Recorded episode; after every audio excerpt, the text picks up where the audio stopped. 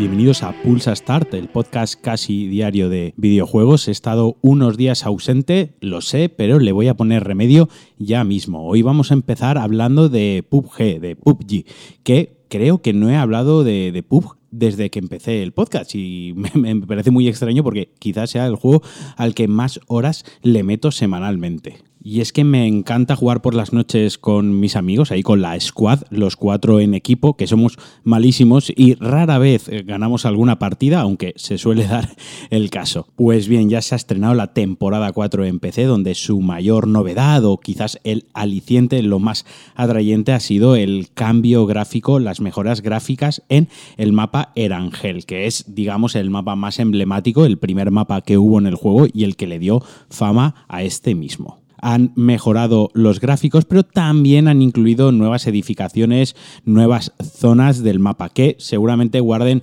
muchos secretos. Yo todavía no lo he probado, lo voy a probar esta noche, como os digo, con mis amigos. Para quien no conozca el PUBG, supongo que vivirá en una cueva, pero se lo voy a comentar. Es un, un juego como los conocidos como Battle Royale, es decir, 100 personas, 50 personas, X personas jugando de manera competitiva que gana el último que queda en pie. Se puede jugar tanto en solitario, tú contra 99 personas más, o en equipos de dos, en dúos, donde tendríamos 50 equipos, o en equipos de cuatro, en squads. Yo habitualmente o casi siempre juego en squad porque jugar solo me pone de los nervios, me da mucho miedito, es una tensión enorme pensar que eh, a través de cualquier esquina puede aparecer un enemigo y matarte, fusilarte en el momento. O, por ejemplo, que abras una habitación y haya un chino escondido en una bañera esperando para matarte. Es un juego muy exigente donde hay jugadores muy muy hábiles que le meten muchísimas horas y que de verdad tienen una puntería increíble. Yo soy un manco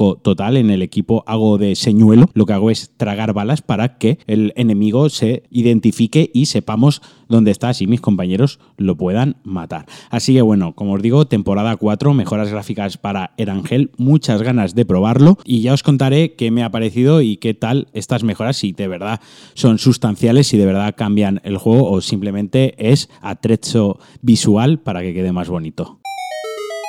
Y ahora nos vamos a PlayStation 4. Como os comenté hace unas semanas, el EA Access, el servicio de suscripción de Electronic Arts, iba a llegar para PlayStation 4. Pues bien, ya está disponible. Podéis descargar el cliente desde la PlayStation Store y simplemente recordaros que el precio es de 3,99 si pagamos un mes o de 24,99 de 25 pavetes si preferimos pagar la suscripción anual. Con esta suscripción, aparte de poder jugar a los juegos que están en el catálogo de manera fija, podemos jugar a 10 horas, o tener un acceso anticipado de 10 horas de los juegos que se lancen y un 10% de descuento en la compra de DLCs, contenido añadido o incluso juegos. Así repasando un poco la lista de lanzamiento por encima, veo bastante interesante el Unravel y el Unravel 2, que son dos juegos indie de plataforma con este muñeco hecho con hilos, así muy añorable, ¿no? Muy adorable. También tenéis los UFCs, para aquellos que les gusten los juegos más de lucha, más de simulación, un juego de lucha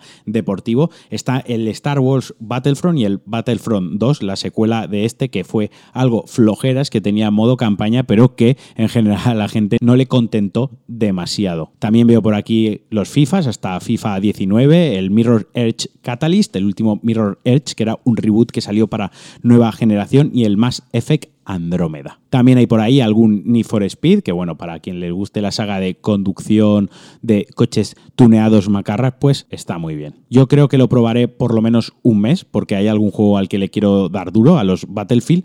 Quiero probarlos. El Battlefield 5 creo que no lo he jugado más allá de un par de horas, me apetece probarlo bien. Quizás le dé al FIFA, que para rellenar algún hueco ahora en verano viene muy bien, y al UFC, que a mí personalmente me gustan bastante. En los últimos días Nintendo está siendo protagonista de casi todas las portadas de los portales web de videojuegos por un problema que tienen con sus Joy-Cons. Más concretamente con el Joy-Con izquierdo, un problema que se ha bautizado como Joy-Con Drift. Para que nos entendamos, es que dejas el Joy-Con encima de la mesa y, y sin tocarlo mueve al personaje. Al parecer, algún tipo de mecanismo interno, algún tipo de chip o de corte hace que responda el joystick sin que lo estemos tocando. Pues bien, estos días en principio Nintendo dijo que no iba a repararlos, que no entraban en garantía, luego hubo rumores de demandas y ahora al parecer Nintendo, sin que se haya confirmado, parece ser que va a cambiar, va a reparar, se va a hacer cargo de estos Joy-Cons, estén o no dentro de la garantía, de manera totalmente gratuita a través del sistema de atención al cliente. Al parecer ha empezado a circular un documento interno en la compañía japonesa que dice que ya no será necesario que los clientes presenten el comprobante de compra de la consola para ver si entraba o no entraba en garantía, por lo que no será necesario confirmar el estado de esa propia garantía. Así que deberían proceder a cambiar el Joy-Con en cuestión de manera gratuita. Es de esperar o cabe esperar que este fallo mecánico ya venga solucionado en las futuras revisiones de la consola, como la que os comentaba hace unos días, que van a lanzar con una batería más eficiente con una mejor batería de más capacidad que nos dará más horas de juego y en la Nintendo Switch De todas formas, os voy a dejar el link en la descripción del servicio técnico por si acaso alguno de vosotros está afectado o necesitase ponerse en contacto con Nintendo en un futuro. Si alguno de vosotros estuviese afectado, me refiero al, Joy-Con, no a vosotros, que estáis a lo mejor estáis muy afectados por la noticia y os ponéis eh, en contacto con ellos para decirle, oye, mira, a mí esto me ha afectado y me ha puesto muy triste. No, si estáis afectados del fallo en el Joy-Con.